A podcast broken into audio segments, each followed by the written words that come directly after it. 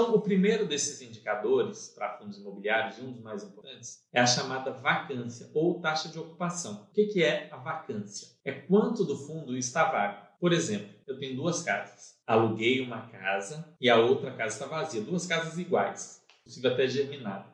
geminadas. São duas casas idênticas. Você alugou uma e a outra está vazia. Então a sua vacância é de 50%. E no caso, como eram duas casas, a ocupação também é 50%, ou seja, metade está ocupada e metade está vaga. Agora vamos colocar que eu tenha 10 casas, tem 10 casinhas iguaizinhas, né? igual aquelas vilazinhas que tem as casas idênticas, uma do lado da outra. Eu tenho 10 casas, 9 casas estão ocupadas, tem inquilino, e uma casa está vazia. Nesse caso eu tenho uma vacância de 10%, apenas uma casa vazia, 10% das casas está vazia. E uma ocupação de 90%, ou seja, 9 das 10 casas está ocupada. Essa é a lógica de vacância e ocupação. Só que aí vocês vão encontrar nos relatórios, e pode deixar vocês confusos, os termos vacância física e vacância financeira. Por que, que existem esses dois? Basicamente, a vacância física ela trata da área do fundo, metros quadrados, enfim. Quanto da área do fundo está vago, né? vacância física. Já a financeira fala do potencial de renda do fundo, ou seja, o fundo poderia pagar, né, vamos colocar é, um real por cota, mas ele está pagando 80 centavos. Ele tem uma vacância financeira de 20 centavos, ainda que a vacância física seja maior ou menor do que isso. E por que, que essas vacâncias se descasam normalmente? Bom, tem vários motivos para isso. Vou tentar trazer aqui para vocês os principais, tá? Provavelmente vai ter algum que eu não vou pensar, mas vamos lá. Primeiro, quando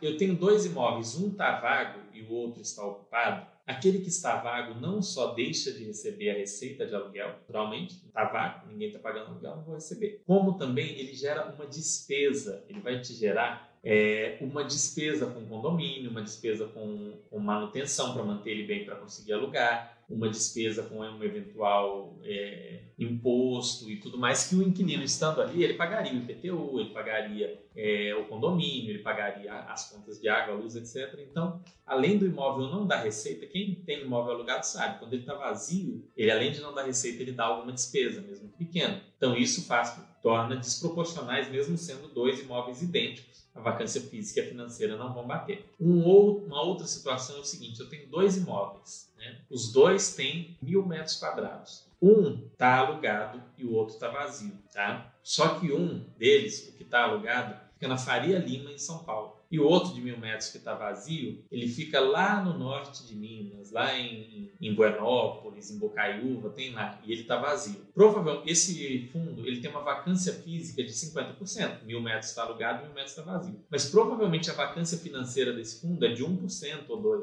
Que um aluguel de um imóvel de mil metros na Faria Lima é 100, 200 vezes maior do que o aluguel de imóvel de mil metros em Buenópolis. Então você vai ver ali uma vacância física de 50% e uma vacância financeira minúscula de 2, 3%. Claro, eu estou colocando aqui um exemplo extremo para vocês. Normalmente não vai ter uma discrepância tão grande da, da, da, localização ou da qualidade dos imóveis, mas vai ter alguma. Então, às vezes, você tem dois imóveis de mil metros, sendo que um aluguel por metro quadrado é de 100 reais e o outro aluguel por metro quadrado é de 50 reais. Isso existe no nosso mercado imobiliário. Tá?